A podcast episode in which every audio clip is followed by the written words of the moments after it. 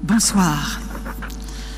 Il y a euh, quelques six mois, si je ne m'abuse, euh, je me trouvais euh, déjà à Bordeaux, convié pour partager une journée d'entrée en carême avec le presbytérat du diocèse. Et ce soir, je suis de nouveau chez vous au terme de cette journée de rentrée de l'Institut Péberlan.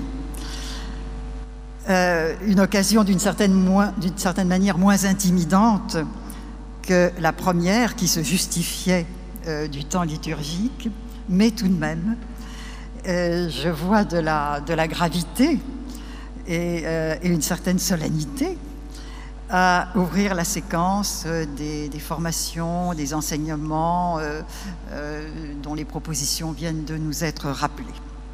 Et donc, je vous dis d'abord, eh bien, euh, toute ma gratitude pour cette invitation et pour ce temps partagé sur un thème, disons un thème sensible, mais que je crois aussi euh, bien nécessaire dans notre conjoncture. Donc nous nous retrouvons autour de ce livre, L'Église des femmes avec des hommes, euh, un titre qui vous dit d'emblée euh, le rapport euh, de ces pages avec l'actualité, même si mon propos n'a pas été rivé à l'actualité. J'avais commencé à écrire avant un certain nombre d'événements que nous savons. J'ai bien, bien, eu le projet de réinscrire tout cela dans un horizon, je dirais, anthropologique et ecclésiologique plus large mais ça ne veut pas dire que euh, j'ai cherché à m'évader euh, de notre actualité présente. Je crois que euh, celle-ci nous requiert comme chrétiens et qu'il ne faut surtout pas que nous nous dérobions. Alors cette actualité, bien sûr, c'est celle du monde, c'est celle du monde tout simplement. Et euh, nous savons qu'elle retentit aujourd'hui euh, de manière insistante à travers ce que l'on appelle la, question des femmes. Et il n'est pas nécessaire d'être engagé euh, dans des causes militantes du féminisme pour être rejoint par toutes ces informations qui nous arrivent euh, justement à propos de la condition des femmes. Or, si je m'en tiens simplement au mois de septembre, là où nous sommes, encore pour quelques heures, rappelons-nous, le mois de septembre, l'actualité a, retenti euh, de toutes ces dénonciations euh, terrifiantes de ce que l'on s'est mis à appeler le féminicide. Chose horrible dans un pays comme le nôtre, tout particulièrement et qui nous laisse aussi imaginer ce qui peut se passer dans d'autres pays, peut-être moins avancés euh, du point de vue des exigences du droit. Et euh, ces jours-ci même, donc à la fin de ce même mois euh, de septembre, eh bien, vous avez probablement entendu parler d'une pétition lancée au Maroc après, après l'arrestation d'une journaliste marocaine euh, est condamnée à une peine lourde de prison pour avoir eu des relations euh, extra-conjugales et euh, pour avoir avorté. Et toute une mobilisation se fait au Maroc et qui, dans les conditions d'aujourd'hui, eh traverse, traverse les frontières. Et nous devons reconnaître, quoi que l'on pense euh, du monde euh, qui est le nôtre aujourd'hui, avec beaucoup de, euh, turbulences, de réalités inquiétantes, d'évolutions douteuses, eh ce monde est tout de même capable de faire émerger publiquement des réalités, des drames sociétaux en particulier, qui jusqu'à maintenant avaient très soigneusement été écartés. Donc, euh, soyons reconnaissants tout de même à, nos cultures contemporaines euh, d'avoir ce courage, qui ne résout pas tout, mais qui tout de même euh, est un premier pas en direction de la vérité. Voilà l'actualité du monde donc que j'ai eu en tête en écrivant, bien évidemment. Euh, l'actualité de l'Église par la force des choses. Euh, ce livre est adossé euh, d'une façon ou d'une autre à tout ce que nous avons appris au fil des, mois récents, que je ne rappelle pas. Nous avons en tête tous ces drames et tous ces abus qui se sont découverts et qui font que nous disons plus facilement aujourd'hui qu'il y aurait certainement un effet thérapeutique à s'assurer d'un meilleur équilibre dans euh, la vie de l'Église, dans la gouvernance de l'Église, entre hommes et femmes, à faire participer les uns et les autres d'une manière plus juste. Et aussi, tout simplement, je dirais que euh, euh, la vie de l'Église, avec ses turbulences, eh bien, a cet effet heureux, malgré tout heureux, de euh, rendre la présence des femmes, d'attirer l'attention, je dirais, sur la présence des femmes dans le monde, dans l'Église. Et euh, j'en veux pour preuve un texte que vous avez peut-être lu, que je vous recommande car il est fort intéressant. C'est l'Instrumentum Laboris du Synode sur l'Amazonie, qui est sorti il y a peu de temps. et qui m'intéresse ce soir tout particulièrement euh, sur ce point de détail, mais tellement significatif, euh, sur, je ne sais plus, 100 et quelques paragraphes que comporte ce texte. Huit paragraphes euh, font une large part à la mention des femmes, des femmes en Amazonie pas simplement pour dire qu'elles euh, subissent de multiples violences, mais aussi pour évoquer, euh, dit le pape, euh, la résistance, la résilience des femmes dans ces sociétés, et aussi pour évoquer les ministères, les charismes et les talents, je cite le pape, qu'il faut que l'Église reconnaisse et qu'elle sache faire fructifier. Euh, le texte va même jusqu'à euh, mentionner une femme, euh, Dorothée Stang, une, une, religieuse qui a été assassinée en 2005 par des tueurs à gages parce qu'elle soutenait les populations autochtones. 2005, 2019, vous voyez que les problèmes perdurent. Voilà, donc les problèmes perdurent, mais l'Église euh, a soin de plus en plus euh, de prendre acte de ces réalités. Et ce faisant aussi, eh bien, euh, à travers cet intérêt porté à la condition des femmes, eh bien, nous sommes ramenés, l'Église est ramenée, et je détaillerai tout à l'heure le, le lien entre les deux, à un certain nombre de questions fondamentales euh, je dirais, euh, aux questions premières que nous croyons euh, souvent être, résolues ou être trop connues et qui pourtant insistent et doivent aujourd'hui ressurgir dans le champ de nos réflexions. Qui est l'Église? Qui donc est l'Église? Dans son identité fontale, la plus essentielle, en, en deçà des diversités de conditions, d'état de vie, de vocation. Et qu'en est-il, autre question qui s'impose à nous désormais, qu'en est-il de la structure hiérarchique euh, de l'Église, avec le rôle déterminant, nous le savons bien, qui tient le sacerdoce presbytéral, dont les femmes sont écartées Et encore, qu'en est-il du coup d'une vie chrétienne vécue au féminin, etc.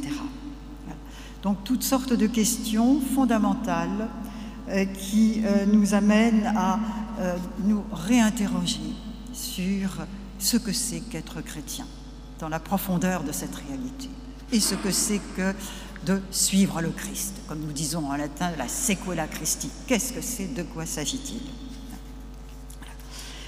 Et euh, tout cela donc s'impose à nous aujourd'hui euh, avec une urgence particulière de sorte que, là pour employer aussi un mot que nous aimons bien employer euh, dans l'Église, et donc il y a toute sa, noblesse et, sa pertinence, euh, vous savez, c'est le terme grec de kairos. Hein, c'est un moment décisif. Je crois que d'une certaine manière, hein, nous sommes à un moment décisif qui nous convoque. Euh, un travail de lucidité. Un travail de lucidité, un travail d'intelligence et aussi très certainement un travail d'invention, de créativité. Car nous savons bien que euh, la fidélité à la tradition, ça ne consiste pas à répéter ce qui s'est dit ou à refaire ce qui s'est fait, mais à se situer dans l'élan hein, de ce qu'a été la foi des générations chrétiennes pour inventer aujourd'hui les formes de cette fidélité. Bon, euh, il y aurait plein de choses à évoquer, bien entendu, à ce propos-là, mais simplement, euh, euh, je, pointe simplement, vous savez, le, débat sur le, diaconat des femmes, l'accès des femmes au diaconat. Hein. bon, voilà. Comment est-ce qu'on s'y prend aujourd'hui Voilà. Est-ce que l'on a l'audace d'être dans une logique d'invention, de, créativité, ou bien est-ce que finalement il faut simplement aller voir ce qui s'est fait dans le passé pour, pour se caler dessus et pour refaire Voilà. Bon, type de questions qui, euh, qui nous rejoignent. Alors, ce travail de lucidité euh, que j'évoquais à l'instant, euh, je le vois commencer avec un travail d'inventaire, ou si vous voulez encore, avec un état des lieux de ce que sont, hein, dans notre Église, les relations entre les hommes et les femmes. Et donc, c'est à quelques éléments de cet inventaire que je voudrais vous proposer dans un instant. Ce sera le, premier temps de mon propos. Et puis ensuite, eh bien, je dirais dans la foulée, je vous partagerai quelques pensées qui ont rapport à l'ecclésiologie. Donc à la manière de concevoir nos relations au sein d'un corps ecclésial où chacun et tous sont membres, fondamentalement à égalité euh, du corps euh, du Christ. Je commence donc par quelques, quelques éléments d'inventaire. Et d'abord pour vous avouer que euh, c'est cette nécessité d'inventaire qui m'a mise en mouvement initialement. J'avais en effet publié en 2007 un livre qui s'appelait Le signe de la femme. Et lorsque, euh, il y a un an et demi, euh, l'éditeur, le CERF en l'occurrence, m'a proposé de rééditer ce livre, eh bien, j'ai réalisé que, en fait, euh, dix ans plus tard, je ne dirais plus tout à fait les mêmes choses dans les mêmes termes.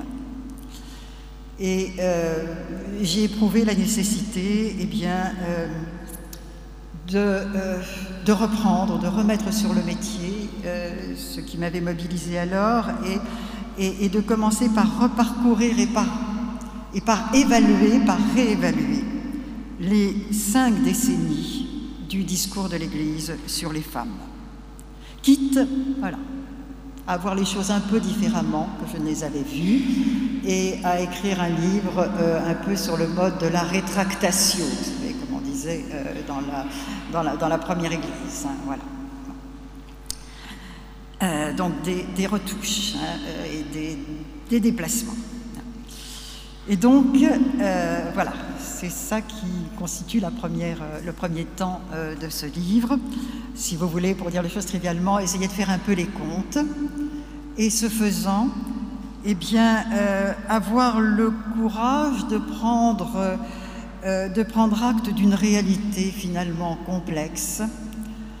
je me suis trouvée de fait devant un bilan, en tout cas tel que je croyais devoir le faire, un bilan euh, contrasté avec euh, des réalités encourageantes et puis des réalités décourageantes. Oui, sur un versant, euh, il m'est apparu que l'histoire des relations de l'institution ecclésiale et des femmes au cours de ces 50 années avait été quelque chose qu'il fallait bien appeler un rendez-vous manqué. Et puis, euh, j'ai aussi euh, l'évidence qu'il euh, y avait tout un autre pan de réalité qui, qu'à un cas, en dépit de tout, allait dans une direction positive, heureusement positive, où petit à petit, nous arrivions dans l'Église à expérimenter un petit peu mieux quelque chose, vous savez, de la, euh, la, formule de Saint Paul dans la lettre aux Galates, euh, c'est au chapitre 3, verset 28 des Galates, désormais dans le Christ, il n'y a plus ni juif ni grec, il n'y a plus ni esclave ni homme libre, il n'y a plus l'homme et la femme. C'est-à-dire que, euh, tel que j'entends ces mots, il y a enfin l'homme et la femme. Il y a enfin l'homme et la femme dans la justesse de leur, de leur identité divine. Voilà, alors donc, vous voyez, un bilan à, à deux colonnes. Alors, je, m'explique brièvement sur le rendez-vous manqué. Euh, depuis le milieu du XXe siècle, euh, une nouveauté euh, heureuse a surgi dans la parole du magistère catholique. Les femmes y ont trouvé une place, y ont trouvé une place explicitement. Alors ce fut d'abord le pape Jean XXIII dans Pacem qui célébrait l'entrée des femmes euh, dans la vie publique. Euh, ça a été ensuite, euh, en finale du, concile, le pape Paul VI qui a formulé une série d'adresses à différents destinataires. Et parmi eux, il y avait une, les femmes, une adresse aux femmes. Et le pape Paul VI a prononcé un éloge vibrant des femmes. Euh, dans la suite, d'ailleurs, euh, il est revenu euh, à de multiples reprises sur cette question. Puis ce fut bien sûr le pape Jean-Paul II, avec Mulieris Dignitatem 1988, sa lettre aux femmes 1995, et de très multiples interventions sur le sujet qui lui étaient manifestement très à cœur. Euh, allant jusqu'à célébrer, nous avons encore la formule dans l'oreille, jusqu'à célébrer les femmes comme sentinelles de l'invisible. Euh, Benoît XVI, lui aussi, euh, a honoré cette question en, ayant souci hein, de la place des femmes dans l'Église, comme nous disons. Alors, il y avait, je crois, dans tout cela, de quoi se réjouir. En tout cas, moi, je dois vous dire que je n'ai pas boudé ma satisfaction, euh, à la différence d'autres femmes euh, de ma génération qui immédiatement ont pointé, euh, oui, des, éléments qui pouvaient être gênants dans certains de ces discours. mais je me disais, voilà, un nouveau regard est en train d'advenir où les femmes, les chrétiennes, euh, jusque-là invisibles, prennent enfin un peu de lumière. Or, voilà, le constat s'impose aujourd'hui que, en dépit de tout cela, eh bien, euh, il n'y a pas eu beaucoup de transformations concrètes dans les relations ecclésiales. Je n'insiste pas, nous savons que ça existe, nous-mêmes nous l'éprouvons, euh, les, femmes que nous sommes, euh, euh, nous l'aurons éprouvé à bien des reprises, et j'ai en tête nombre de confidences recueillies de la bouche de femmes, de chrétiennes, vraiment dévouées corps et âme à la vie de l'Église, et qui me confiaient voilà, des, blessures, hein, euh, des tristesses, euh, d'avoir été, euh, de la manière d'avoir été traité, c'est-à-dire finalement quand même plutôt maltraité, hein. en étant, voilà, en étant encore et toujours relégué, voilà, dans des conditions de, dans des conditions d'auxiliaire, de personnel assistant, bah, toujours en, seconde position, toujours quelques pas en arrière. Euh, euh, bah, d'une cléricature masculine. Voilà. Et, euh, et voilà, c'est en ce sens-là qu'il faut que nous ayons le courage, de, je crois, de parler d'un rendez-vous manqué. Avec tout ce que cela peut avoir d'ailleurs de, pathétique, quand on a en tête les mots de Paul VI, au final du, concile dont je vous parlais, euh, c'est vrai qu'il y a une, sincérité euh, éclatante et une estime euh, déclarée incontestable. mais voilà. je crois que je vous dis des choses un peu, un peu franches, mais je crois que c'est important. Enfin, j'entends dans la bouche du pape François l'invitation à la franchise entre nous, qui ne veut pas du tout être blessante, mais bon, essayez de voir clair. je veux dire que une certaine célébration superlative des femmes, voyez. L'orchestration d'un discours du, sublime. Finalement, on s'aperçoit que c'est un, euh, très bon paravent euh, derrière lequel dissimuler des pratiques inchangées.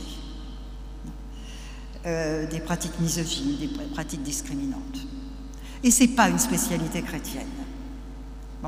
J'entends encore cet été en Jordanie un, Jordanien tout à fait, tout à fait honorable hein, euh, m'expliquer que oui, ma femme, qu'est-ce que vous voulez, ma femme, c'est une princesse. Les femmes sont des princesses. J'ai dû le calmer un peu en lui disant écoutez, non, non, non, c'est pas, pas la peine. Hein. Non, non, non, pas une princesse. Parce que nous savons trop qu'à euh, dire cela, eh bien, on en conclut qu'il faut cacher les femmes. dans l'islam, c'est tout de même un raisonnement qui se tient. Hein.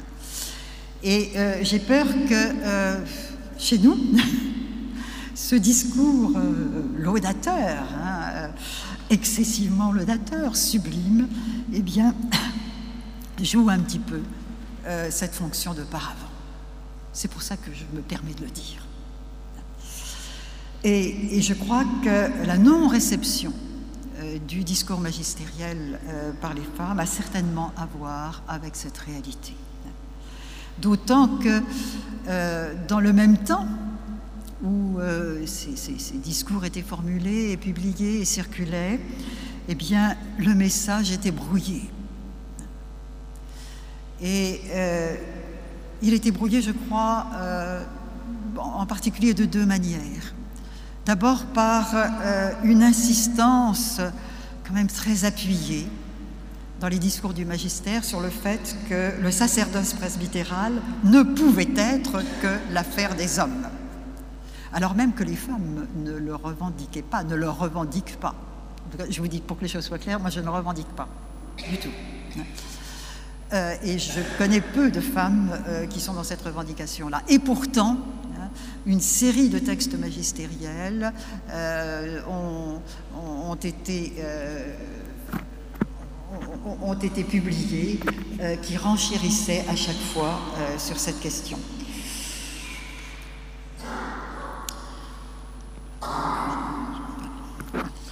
Voilà, donc premier brouillage.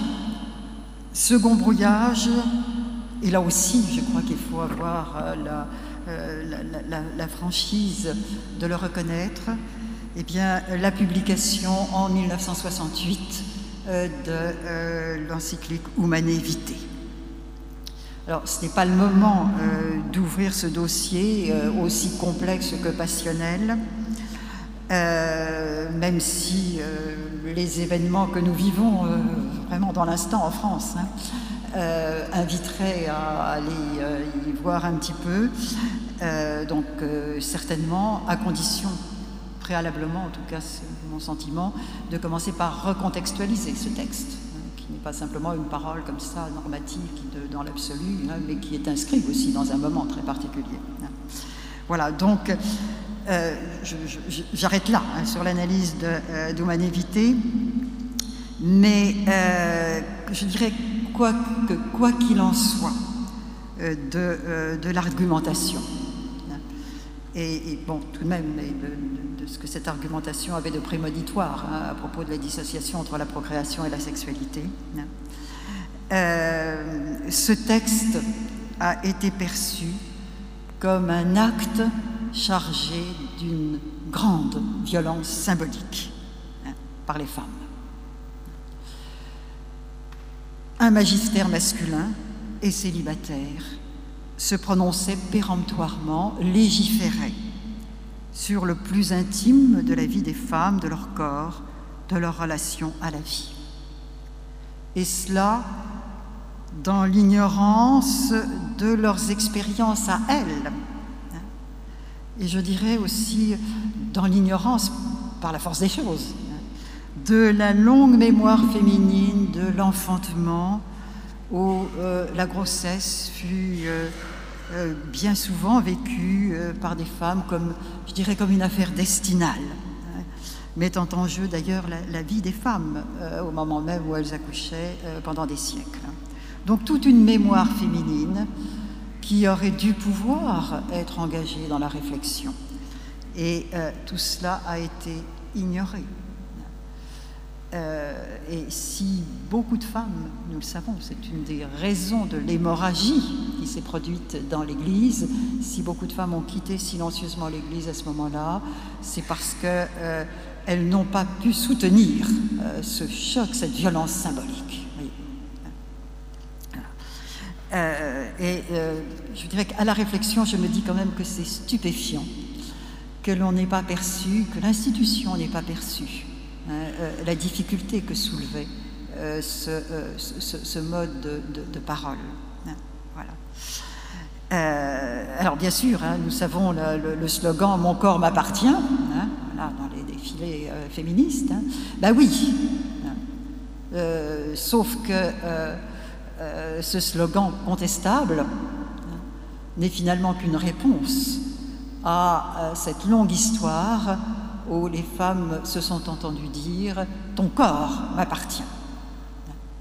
Y compris, voyez-vous, euh, dans ce mode symbolique que je vous disais à l'instant. J'ai pouvoir sur ton corps. Voilà, alors, euh, vous voyez, du coup, la, crédibilité euh, du discours de l'Église qui prétendait accueillir les femmes à part entière dans le champ de la vie de l'Église, dans le champ de la théologie, eh bien, cette crédibilité a été puissamment entamée. C'est en ce sens que je parle d'un euh, rendez-vous manqué. Voilà, alors j'arrête avec ce, euh, versant problématique de l'inventaire que je vous annonçais tout à l'heure. Hein. J'espère ne pas avoir été trop brutal, mais je, redis que je, crois aujourd'hui, bon, je commence à cumuler les années et donc euh, euh, je me dis que là, il y a des choses qu'il faut arriver à dire, même si je ne les disais pas ou si je ne les aurais pas dites de cette manière-là, il, y a dix ans. Et euh, j'ajoute que j'ai conscience que euh, je, formule ce propos en un lieu, ici, l'Institut Péberlan, qui a de quoi objecter à la critique hein, euh, que je viens de faire. Euh, euh, j'ai l'organigramme de, l'Institut sous les yeux et, voilà, la distribution entre le masculin et le féminin me paraît tout à fait remarquable et, édifiante. Mais soyons clairs, hein, cette situation n'est pas, pas générale, il s'en faut de beaucoup. Euh, euh, cette distribution hein, euh, dans, une, écoute mutuelle, eh bien, elle, reste, elle reste programmatique et, et, aux prises bien souvent dans bien des lieux avec de sourdes résistances. Voilà, alors je, je, passe à l'autre, à l'autre colonne de mon inventaire, de mon bilan, parce qu'il y y a aussi un, un autre versant l'annonçais déjà tout à l'heure, et qui m'est tout spécialement sensible euh, en qualité de, bibliste. Euh, il s'agit cette fois-ci euh, de l'intelligence de la foi, de ce qu'est devenu l'intelligence de la foi, de la manière dont celle-ci a pu grandir, du même mouvement que notre intelligence des Écritures se transformait, s'affinait euh, sous l'effet d'un questionnement féminin. Je veux dire que euh, ces décennies dont j'évoquais euh, des aspects problématiques à l'instant, sont aussi celles d'une nouveauté, alors comme on dit savamment, d'une nouveauté herméneutique importantes concernant la lecture des Écritures. traditionnellement, les Écritures, donc traditionnellement, des siècles durant, hein, les Écritures ont été lues, commentées, prêchées hein, par des hommes, exégètes, théologiens, prédicateurs. Mais euh, voilà qu'aujourd'hui, euh, voilà, depuis, quelques dizaines d'années, euh, ce lectorat traditionnel masculin s'est augmenté d'un lectorat féminin. des femmes, les femmes, se sont mises à lire en exposant le texte biblique eh bien, à leurs questions, à leurs préoccupations, à leurs objections, à leurs perceptions. Et à partir de là, le texte s'est mis à dire ce qu'on n'y avait pas encore entendu. Il a révélé en son sein des réalités qui étaient restées quasiment invisibles. comme un, effet de révélateur quand on change de filtre. Et cela évidemment est capital. S'il est vrai, comme dit euh, la constitution des Hillerboom, hein, vous savez cette formule que vous connaissez bien, que nous connaissons bien et qui se répète d'ailleurs à l'envie, les Écritures sont âme de la théologie, âme de la théologie, donc point stratégique hein, euh, pour le contenu de la théologie. Cela aussi est capital quand on se rappelle que l'interprétation des textes sacrés est un point crucial de la vie des sociétés et des religions. Dans toutes les religions et dans toutes les sociétés, les textes dits sacrés sont une source majeure de représentation. De représentations qui sont d'ailleurs euh, plus d'une fois des préjugés euh, en matière anthropologique. Tout particulièrement, la relation homme-femme vient s'appuyer, se revendique de tel ou tel passage euh, des écritures sacrées. Ce qui veut dire aussi que ces écritures sont vraiment la, pierre de touche également euh, de la critique des injustices qui peuvent exister dans une communauté humaine, de leur misogynie, hein. Euh, et aussi elles sont bien perçues comme le levier qu'il faut activer si l'on veut faire bouger les représentations et les pratiques. Ce n'est pas pour rien que dans le judaïsme, comme dans l'islam, eh bien, des femmes s'attellent aujourd'hui à euh, ce travail de relecture et d'interprétation des textes de leur tradition pensez dans le judaïsme à Delphine Orwiller, que dans la, dans la presse euh, les, tous les mois. Euh, ou bien, je, je, pense, euh, dans l'islam, je vais être en dialogue avec elle dans 15 jours. Kaina Baloul, que vous avez peut-être vu à la télévision aussi, donc qui, euh, qui entend euh, accéder à la fonction d'imam, euh, créer une mosquée, une mosquée Fatima, et, nous allons nous entretenir ensemble justement de, des lectures respectives de nos textes sacrés. Alors, je sais que j'aurai la possibilité de lui dire, non pas pour lui faire la leçon, mais simplement euh, dans notre échange, dans notre échange d'informations, que euh, en monde chrétien, eh bien, euh, il y a tout de même depuis un bon moment maintenant la pratique d'une exégèse. Alors, bon, il faudrait en discuter. Bon, une exégèse dite, qu'on dirait, féministe, mais aussi, je dirais tout simplement, d'une exégèse féminine, hein, qui porte la signature de femme, mais qui peut aussi porter la signature d'homme qui se trouve euh, en souci du féminin euh, dans, l'acte même où il, fréquente euh, les Écritures.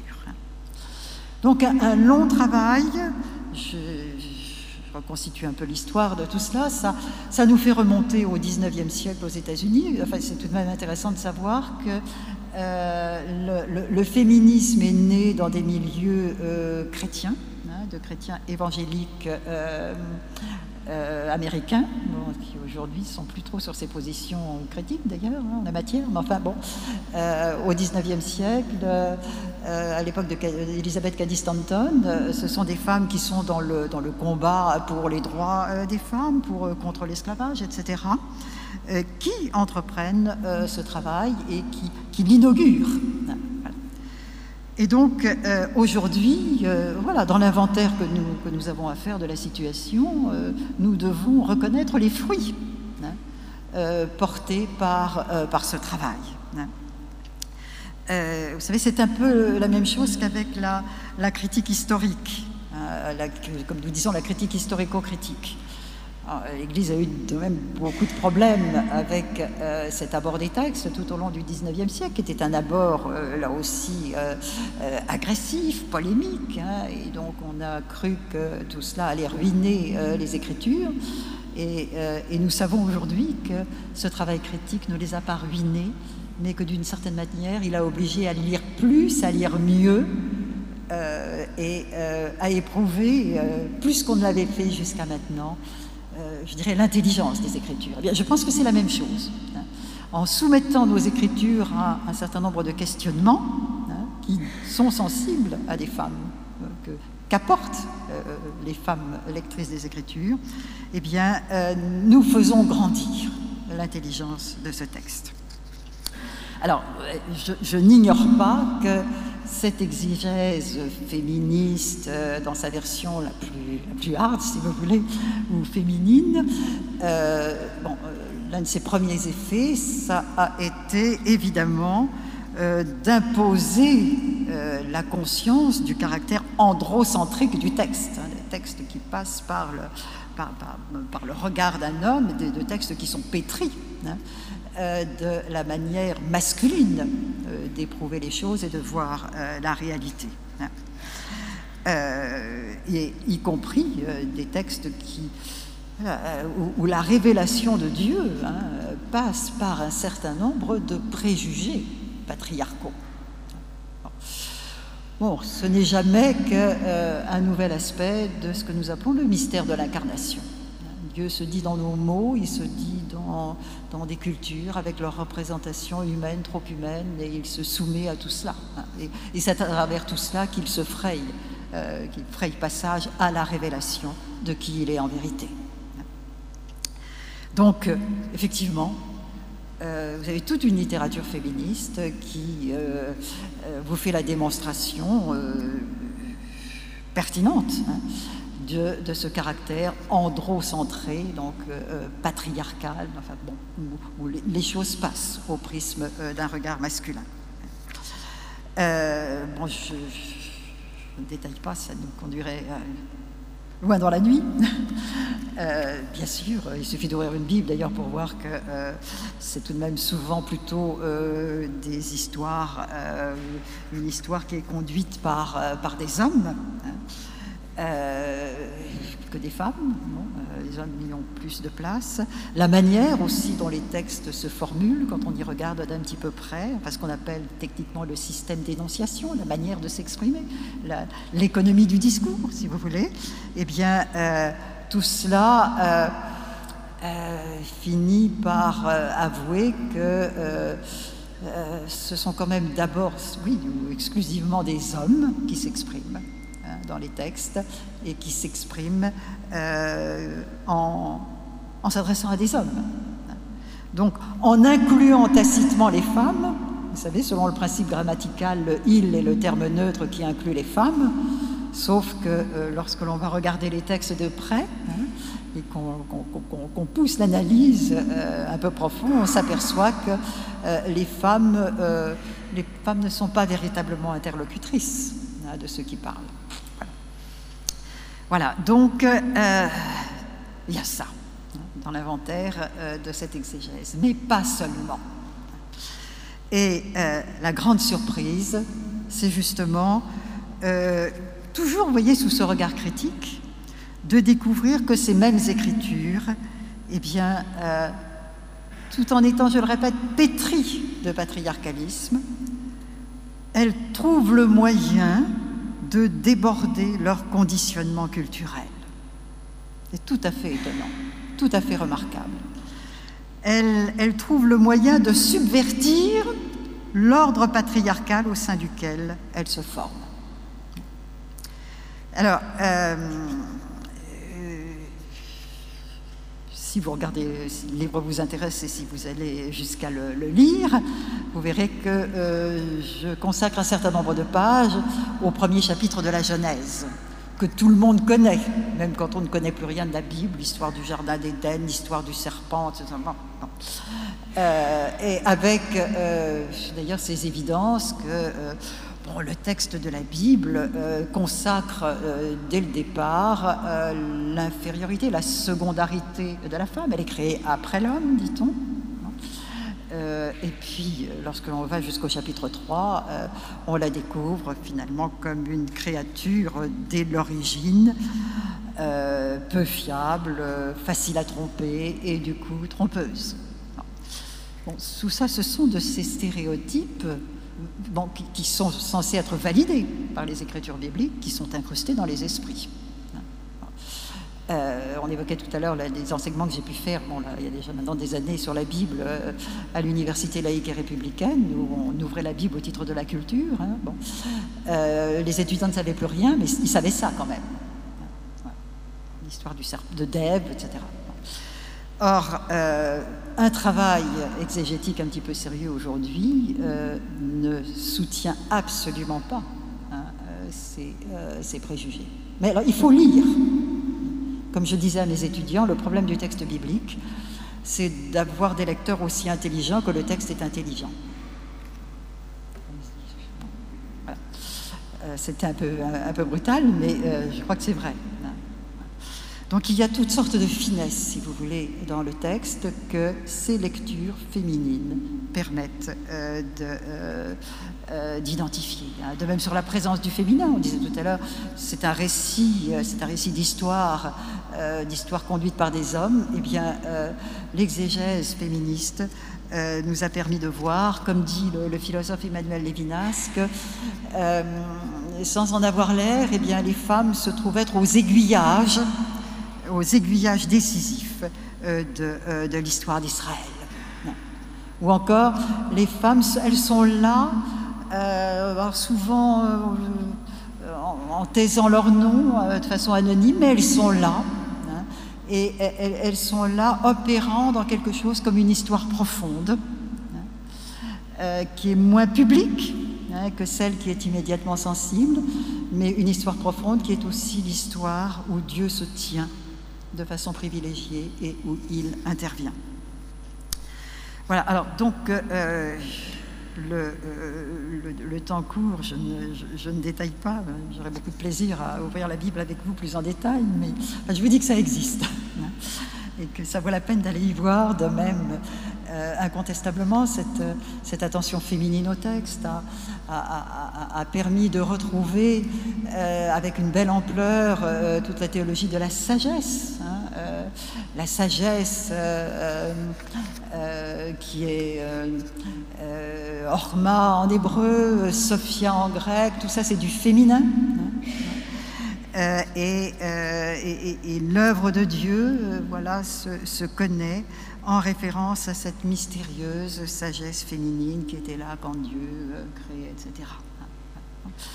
Euh, vous avez des théologies, encore de grandes théologies du XXe siècle, des théologies masculines, hein, euh, qui ne font pas grand-chose de la sagesse, donc ils ne savent pas très bien quoi en faire. Hein, eh bien, petit à petit, nous avons regagné hein, une meilleure conscience de l'importance capitale de euh, cette révélation de la sagesse euh, qui, devient de plus en plus insistante à partir d'un certain moment dans, l'histoire d'Israël, hein, jusqu'au livre de la sagesse. Et par la sagesse, ils furent sauvés, etc.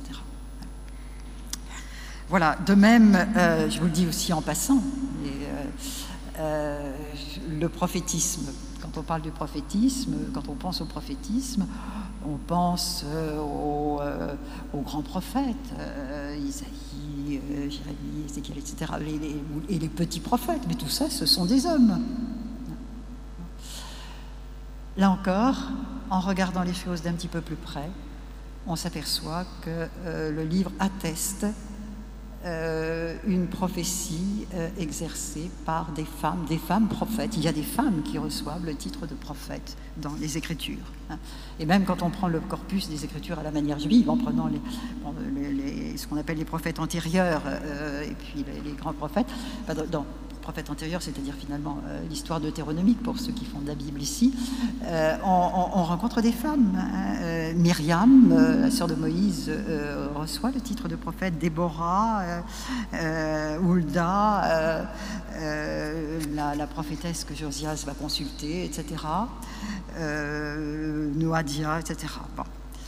Euh, donc, euh, vous voyez, tout d'un coup, euh, les perspectives bougent un peu. Hein, et des choses qu'on n'avait jamais vues parce que la cause était entendue. Hein, et on lisait bien que le roi Josias va consulter la, la, prophétesse on n'en faisait rien. Hein.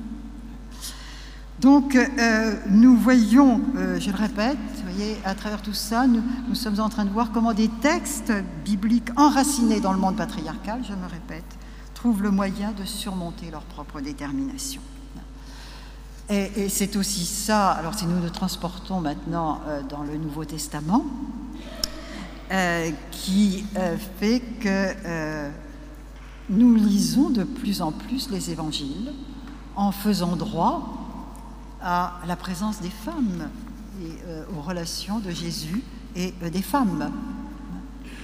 Alors, euh, France Quéré, la, théologienne protestante, la grande théologienne protestante, déjà, je crois que c'est en 1982, nous rendait à une vision neuve et libérante des, femmes de l'Évangile. C'est le titre d'un de ses livres. Hein. Mais le, chantier ne cesse d'être ouvert euh, et, ne cesse de produire euh, des nouveautés intéressantes. 2019, euh, oui, oui c'est bien cette année, que deux livres sont parus.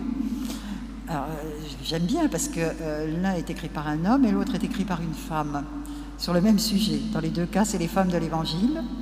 Euh, en l'occurrence, c'est euh, Enzo Bianchi, donc un moine, le, fondateur et prieur euh, de la communauté de Beauzé. son livre s'appelle Jésus et les femmes. Et l'autre livre est celui alors de quelqu'un qui défrait facilement la chronique dans le monde catholique, Christine Pedotti, qui a écrit un très beau livre qui s'appelle Jésus, l'homme qui aimait les femmes. Voilà, et, les, deux livres sont très consonants. J'ai eu à en faire une, recension des deux. Ça, entrait en résonance parfaitement. Un homme, une femme, regardant ensemble les femmes de l'Évangile. Et là aussi, vous voyez, euh, bah, redonnant de la, présence hein, à, ces femmes euh, dont nous connaissons les noms, mais euh, la cananéenne, hein, la cananéenne, même un rôle très très très particulier hein, dans l'itinéraire euh, dans l'itinéraire de Jésus. Hein. Alors, bon, je ne dirais pas, comme j'entends dire certaines amies dont, la fibre féministe est, plus accentuée que la mienne, voilà des femmes qui, qui, font la leçon à Jésus, qui enseignent à Jésus sa mission. Non, c'est plus fin que ça, c'est tellement plus fin que ça. Hein. Mais euh, il y a un dialogue entre Jésus et la cananéenne qui a un sens théologique capital. De même, je ne sais pas, la, euh, la veuve du temple, hein, cette femme invisible, invisible sauf, pour Jésus, mais, euh, mais dont le geste est une sorte de, préfiguration. Hein. Elle a donné tout ce qu'elle avait pour vivre, hein, donc de préfiguration de ce que Jésus s'apprête à faire en entrant dans sa passion. Ou bien encore, euh, Marie-Madeleine. Alors Marie-Madeleine, on l'avait jamais oubliée mais euh, depuis le VIe siècle, euh, par l'intervention quand même assez malheureuse de, euh, Grégoire, hein, du, grand Grégoire, on avait rabattu son identité sur celle de la femme, de la pécheresse, c'est au chapitre 7 euh, de l'évangile de Luc, la pécheresse qui, euh, qui, vient se présenter, qui vient se jeter aux pieds de Jésus et, qui, baise les pieds de Jésus et qui les couvre de ses larmes, etc. Et donc, notre iconographie est remplie Hein, euh, de euh, Marie-Madeleine, pécheresse, euh, les cheveux dénoués, défaits, voilà, avec un, une tête de mort, un crâne voilà, à côté d'elle. Bon, L'image même de la, pécheresse repentie. Hein. sauf que tout ça est une fiction, hein, textuellement parlant, ça n'est pas possible. Et euh, on a mis quand même beaucoup de temps à, euh, remonter cette fiction jusqu'au jour d'aujourd'hui, où euh, Marie-Madeleine est, redevenue ce qu'elle est, hein. celle qu'Hippolyte de Rome avait désignée en fidélité avec le texte de Saint Jean comme apôtre des apôtres, hein, première messagère de la résurrection. Voilà. Et Marie-Madeleine, du coup, euh, est aussi celle que l'Église catholique honore de, nouveau, hein, depuis peu, euh, en la fête solennelle euh, du 22 juillet qu'a instauré le pape François. De même encore, lisez euh, Enzo Bianchi, euh, lisez Christine Pedotti, euh, et vous verrez la manière dont, c'est elle spécialement, évoque le souvenir de la femme qui, au seuil de la passion, fait une onction de parfum sur la tête de Jésus. Ça se passe à Béthanie, chez Simon le lépreux. Et dans l'évangile de Matthieu et dans celui de Marc, il est bien spécifié que elle, fait une onction sur la tête de Jésus, comme une onction royale. donc c'est un geste extraordinairement audacieux. Hein. Et, euh, et c'est aussi l'occasion, relire ce texte-là, euh, l'occasion de reprendre conscience que euh, la consigne que Jésus a formulée à ce moment-là, la consigne mémorielle. Hein, ce geste devra être gardé, dit Jésus, en tout lieu où sera proclamé l'Évangile. Hein, donc, euh, invitation à faire mémoire hein, de génération en génération de, ce geste. Eh bien, cette consigne aura été quelque peu ignorée. Voilà. Donc, vous voyez, euh, en tout cela, eh bien, oui, le féminin retrouve euh, du volume. Euh, et, le féminin, j'ajoute immédiatement, dans son tressage hein, avec le masculin. À chaque fois, ce sont des femmes avec des hommes, des hommes avec des femmes. Alors, bon, j'avance, je vais devoir accélérer. Euh, en, posant maintenant la question qui doit s'imposer, Qu'advient-il de notre intelligence de l'Église Qu'advient-il de notre connaissance de l'Église quand les femmes redeviennent ainsi visibles? Euh, sur ce point, euh, je vous rappelle que nous devrions être instruits par l'expérience des sociétés humaines. Je veux dire que nous savons très bien que euh, à chaque fois qu'une société commence à prendre soin des femmes en son sein, à leur permettre d'accéder à, l'éducation, euh, à des droits égaux à ceux des hommes, etc. Eh bien, à chaque fois, cette société, dans son ensemble, non seulement se transforme, mais se, se régénère, se dynamise c'est un fait, euh, c'est un fait d'expérience. Et donc, euh, même si l'Église n'est pas une société parmi les autres, euh, cette réalité vaut tout de même un peu aussi de l'Église. Et donc, c'est ce qui me conduit à mon second point, qui va être plus bref, pour ne pas abuser de votre patience, qui concerne l'ecclésiologie.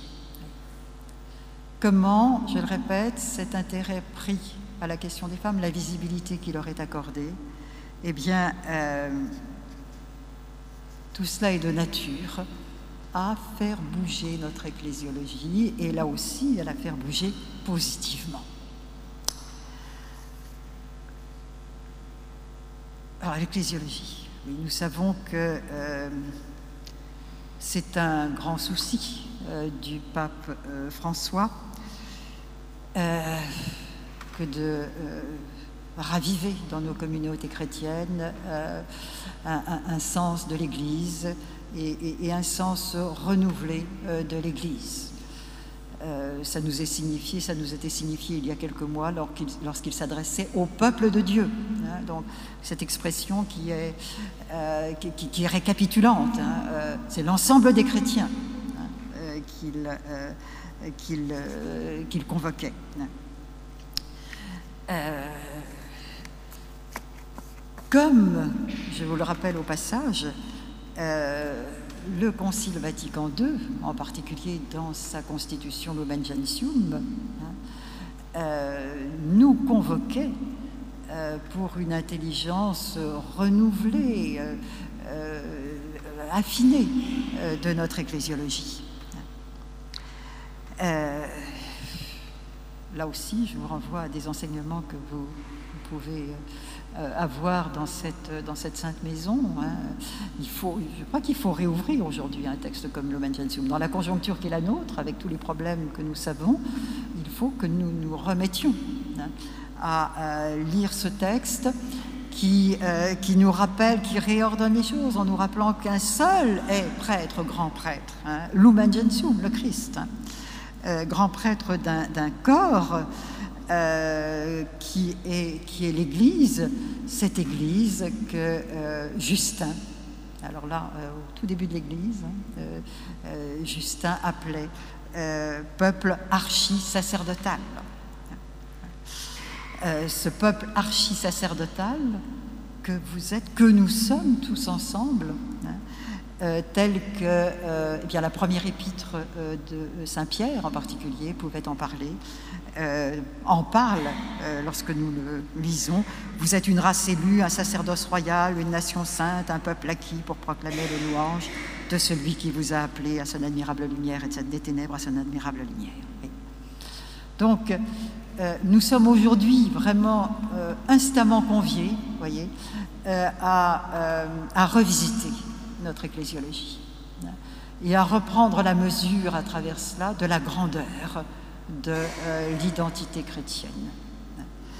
Euh, cette fois-ci, ce n'est euh, pas un père de l'Église, mais c'est un, grand moine du désert des premiers siècles, Macaire de Cété, qui disait, qui exhortait et qui nous exhorte aujourd'hui encore. Le christianisme n'est pas quelque chose de médiocre, c'est un grand mystère. Médite sur ta propre noblesse. Par l'onction, tous deviennent rois, prêtres, prophètes des mystères célestes.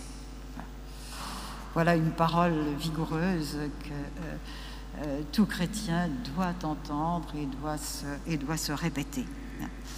Euh, le, le, vous de l'épître de Pierre comme le tu de euh, Macaire est un vous inclusif. C'est tous, tous et chacun euh, qui sont attirés dans cette identité euh, baptismale royale. Voilà, alors c'est cela, voyez-vous, qui aujourd'hui, c'est cela que nous devons regagner aujourd'hui et, regagnant cette conscience, c'est vrai que euh, bah, notre ecclésiologie doit forcément euh, bouger là où elle s'est calée sur des partages, sur des hiérarchies trop rigides. Euh, et probablement que la première chose que nous avons à faire aujourd'hui dans cette réforme de l'Église à laquelle le pape nous convie, c'est de, reprendre, la mesure de qui est l'Église avec cette ampleur, avec cette générosité, euh, où euh, chacun euh, se découvre partie prenante et bien de, des plus grandes grâces, sans hiérarchie, sans poids et mesure, etc. Alors j'ajoute, pour finir, ce serait long de, s'expliquer là-dessus, que je pense de surcroît que l'identité des chrétiennes, qui sont sans le sacerdoce baptismal dans euh, l'Église catholique, doit aujourd'hui interroger en son cœur notre ecclésiologie et doit inspirer notre ecclésiologie. Je m'explique. Je vous disais tout à l'heure que le magistère, euh, fin du XXe siècle, a pris grand soin de réaffirmer et de confirmer un sacerdoce ministériel qui ne peut être assuré que par des hommes. Et ce même magistère a d'ailleurs beaucoup euh, reconduit une spiritualité euh, sacerdotale, mystique, euh, superlative, aussi, qui, par moments, donne l'impression que la, le, sacerdoce ministériel serait une espèce de, dépassement ou de surclassement, voyez-vous, de l'identité chrétienne. Ce qui, entre nous pourrait donner des idées aux femmes. voilà. Euh, mais euh, voilà, donc ça, ça a été la, tendance de fond. Mais euh, ce même magistère s'est peu inquiété de ce qu'il en résultait pour les femmes, pour les chrétiennes qui sont constitutivement sans ce sacerdoce. Vous voyez, c'est là que même le, dialogue avec les femmes ramène des questions qui sans ça n'existeraient pas, effectivement. Or, euh, je crois que euh, l'alternative est claire. Alors, bien sûr, c'est une parole de femme que je vous dis là, hein, mais j'espère qu'elle est partageable, hein, non seulement avec les femmes de l'assistance, mais avec nous tous. Hein. Ou bien les femmes, donc sans sacerdoce ministériel, sont vouées définitivement à une moindre vocation, elles ont quelque chose en moins, ou bien elles sont telles qu'elles sont, comme telles, porteuses de la plénitude de la vie filiale que confère le baptême, et de la plénitude de l'appel, de la mission qui va avec euh, cette vie. Autrement dit, si vous me suivez, n'ayant que leur baptême, des guillemets si vous voulez, n'ayant que leur baptême, les femmes peuvent devenir témoignage et signe que le baptême est le tout insurpassable de la vie chrétienne. Alors, il m'arrive de dire quelquefois, bon, ça peut être mal compris, mais enfin, entre nous, je, ne demande rien parce que j'ai tout. Bon, mais oui, c'est quand même ça. Et, euh, et je crois qu'à partir du moment où euh, les choses sont recentrées de cette façon-là, euh, nous pouvons aussi revisiter le sacerdoce presbytéral, voyez-vous, hein, et, peut-être le reconnaître avec plus de justesse que nous avons eu tendance à le faire euh, à travers toute une tradition très cléricale. Euh, alors, bon, je parle sous un contrôle épiscopal, et, mais donc, la, s'il y a de l'hétérodoxie dans ce que je dis, je serai corrigée tout à l'heure. Mais euh, je pense que, du coup, ça nous, ça nous, amène à voir le sacerdoce le sacerdoce euh, presbytéral, ministériel, comme relatif au sacerdoce baptismal. Il est là, il est, ordonné au sacerdoce baptismal. Il est désigné pour servir ce sacerdoce, pour lui permettre de se connaître et de se déployer dans sa vérité. De sorte, voyez-vous, que l'ensemble des baptisés existe comme sacrement du Christ, au milieu de tous, et pour tous. Voilà, alors ça fait, euh, je crois, une vision très grande, je, ne dévalue rien, ça fait une vision très grande du sacerdoce presbytéral et du sacerdoce baptismal. Le sacerdoce presbytéral, euh, appelé, tel que je le comprends ainsi, à se connaître comme service de ceux et de celles que le Christ se donne pour frères et euh, le sacerdoce presbytéral appelé à, à une configuration totale avec le Christ serviteur.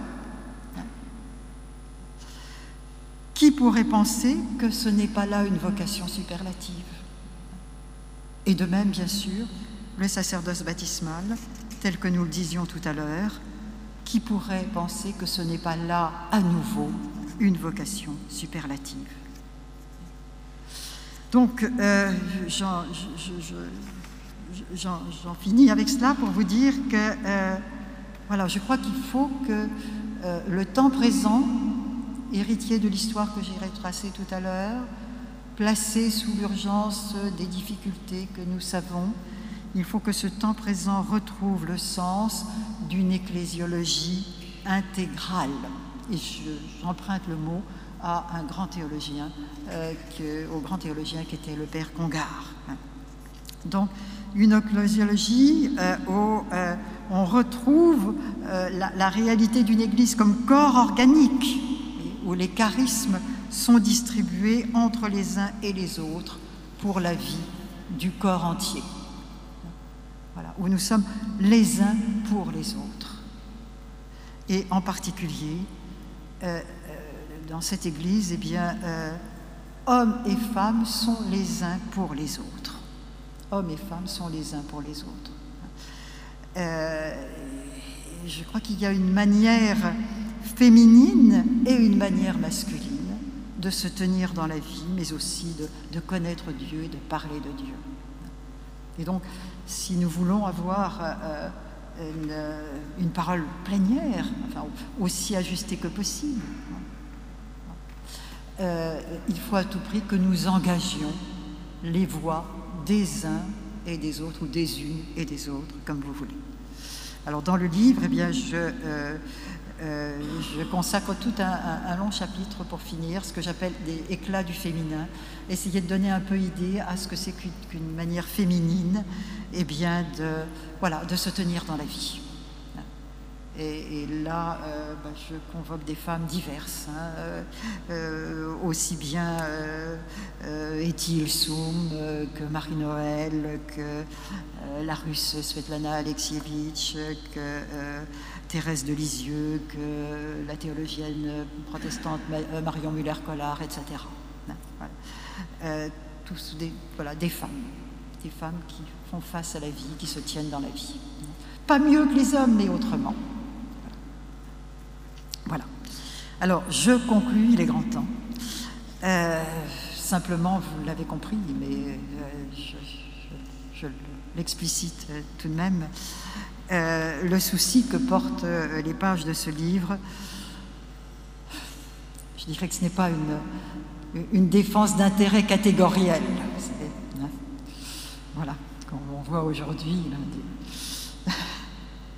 tel ou tel corps social brandir c'est la défense de ses droits. Euh, c'est pas ça dont il s'agit. Alors, je, suis, je suis évidemment sensible à la, cause des femmes, hein, bien sûr, hein. mais l'enjeu final de tout cela, voyez-vous, des femmes avec des hommes, c'est bien le tout de l'Église. C'est le tout de l'Église, ressaisi en un point crucial de la condition humaine, de la condition humaine et de l'œuvre du salut. Euh, en, ce sens, l'affirmation de Paul euh, que je vous citais tout à l'heure, désormais il n'y a plus l'homme et la femme, désormais dans le Christ, n'oublions pas, désormais dans le Christ, il n'y a plus ni juif ni grec, il n'y a plus l'homme et la femme. Il nous est signifié par là que euh, cette nouveauté, est un signe majeur des temps nouveaux. Que l'inimitié entre l'homme et la femme, sous toutes sortes de formes, euh, puisse, être, surmontée. Que la confiance puisse régler nos relations. La, la confiance et puis la, la reconnaissance, et pourquoi pas l'admiration mutuelle. Voilà, et donc euh, bah, ça veut dire aussi que euh, ce que nous vivons aujourd'hui de cette réalité, comme ce que nous n'en vivons pas encore, est un index de notre fidélité à l'Évangile, de notre docilité ou de notre indocilité à l'Esprit, dont nous confessons qu'il fait toutes choses nouvelles. Ce qui est une manière de dire qu'il importe beaucoup que nous ne désertions pas ce qui se désigne de façon bien étriquée comme la question des femmes. La question des femmes aujourd'hui n'est pas autre chose, me semble-t-il, qu'un aspect majeur de la question de l'Église. Merci de votre patience.